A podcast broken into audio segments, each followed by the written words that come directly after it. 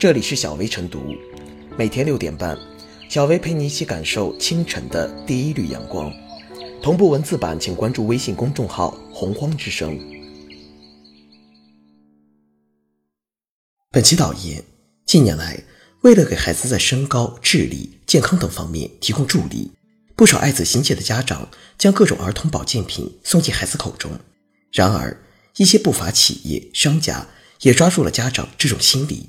以非法添加、虚假宣传、非法传销等各种手法骗取消费者的钱财，致使儿童保健品市场出现各种乱象。专家指出，正常发育、合理进食的孩子并不急需保健品，保健品服用不当反伤身。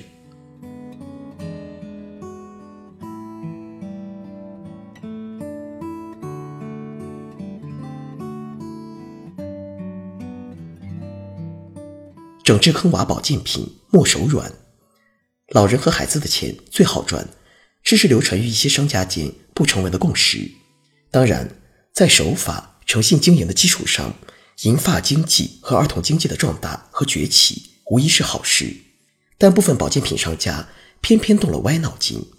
把一老一小当成了唐僧肉，赚钱不择手段，毫无底线，频频挑衅法律，触犯众怒。近年来，在共治的思路下，社会逐渐掀起一场打击抗老保健品的全民战争，并取得累累硕果。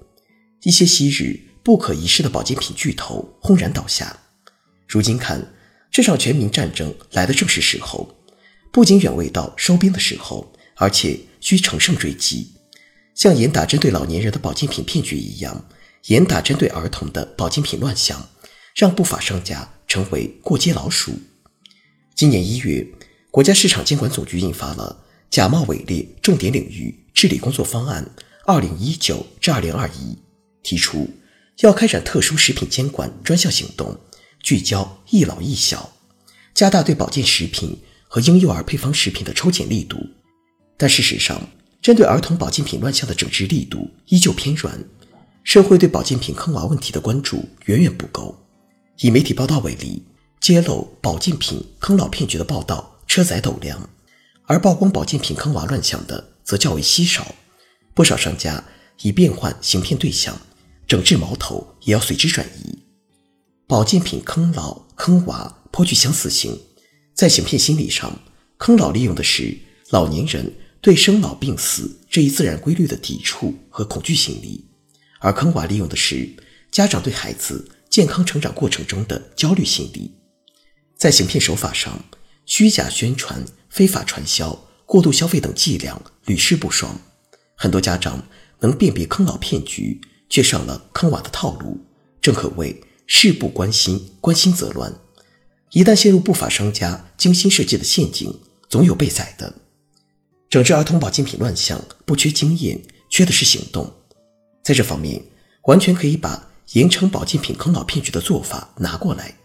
除了对家长。要进行正确宣传引导，大力普及保健品知识外，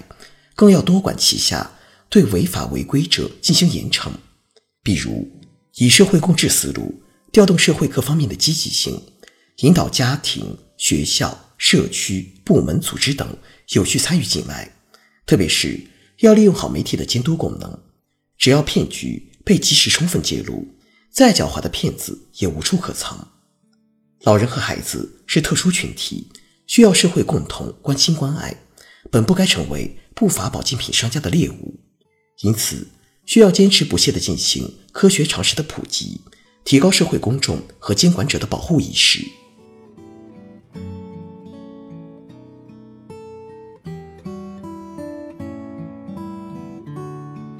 整治儿童保健品乱象，需打出组合拳。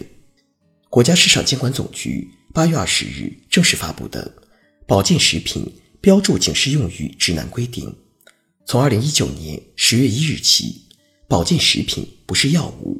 不能代替药物治疗疾病。警示用语必须以黑体字醒目刊载于保健品包装上。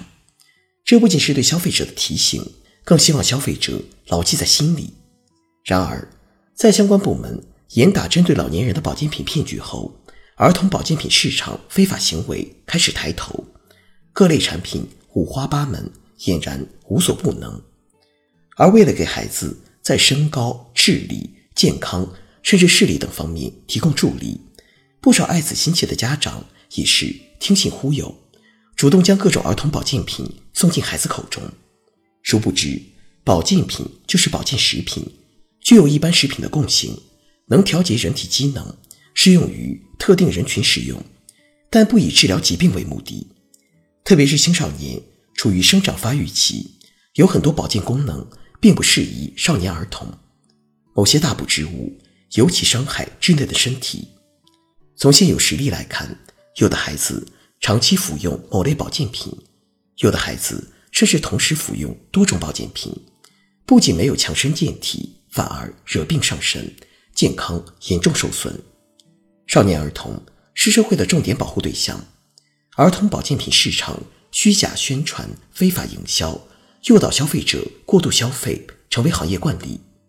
唯利是图、乱象纷呈，伤害孩子们的身体，侵犯了消费者利益，扰乱了市场竞争秩序，损害社会安宁，理当强力遏制。造成儿童保健品市场乱象的原因是多方面的，有以非法添加、虚假宣传、非法传销等各种手法。骗取消费者钱财的不法商家，也有保健食品市场因缺乏《保健食品监督管理条例》这个法律依据而出现了一定程度的混乱，还有人们对于保健食品的根深蒂固的错误认知。要消除这些问题，必须有的放矢，打出组合拳。首先，要健全法规，尽早制定《保健食品监督管理条例》，健全完善。食品药品、保健品管理标准，使保健品市场监管有章可循，建立起完整科学的法规体系，强化网格化日常监管，加大对保健食品和婴幼儿配方食品的抽检力度，打击非法经营行为，严格追责制度，加强职能部门、主要部门和地区之间的执法联动，完善黑名单和行业退出制度，督促行业加强自律，同时。要严格落实保健食品标注警示用语指南等规定，运用多种方式大力普及保健品知识，着力纠正广大家长服用儿童保健品不一定有益，但肯定无害的错误认知。保健品相关企业要认清形势，遵纪守法，规范经营，提升行业自律，改变以往那种夸大其词、谋取暴利的营销模式。其实。只要诚信经营，在国民追求健康长寿的大环境里，保健品依然可以大有作为。而家长们要树立正确的育儿观念、营养观念，学习了解医学常识。孩子患病要去正规医院诊治，不要道听途说、跟风盲从，避免自己花了大价钱，反而损害了孩子健康。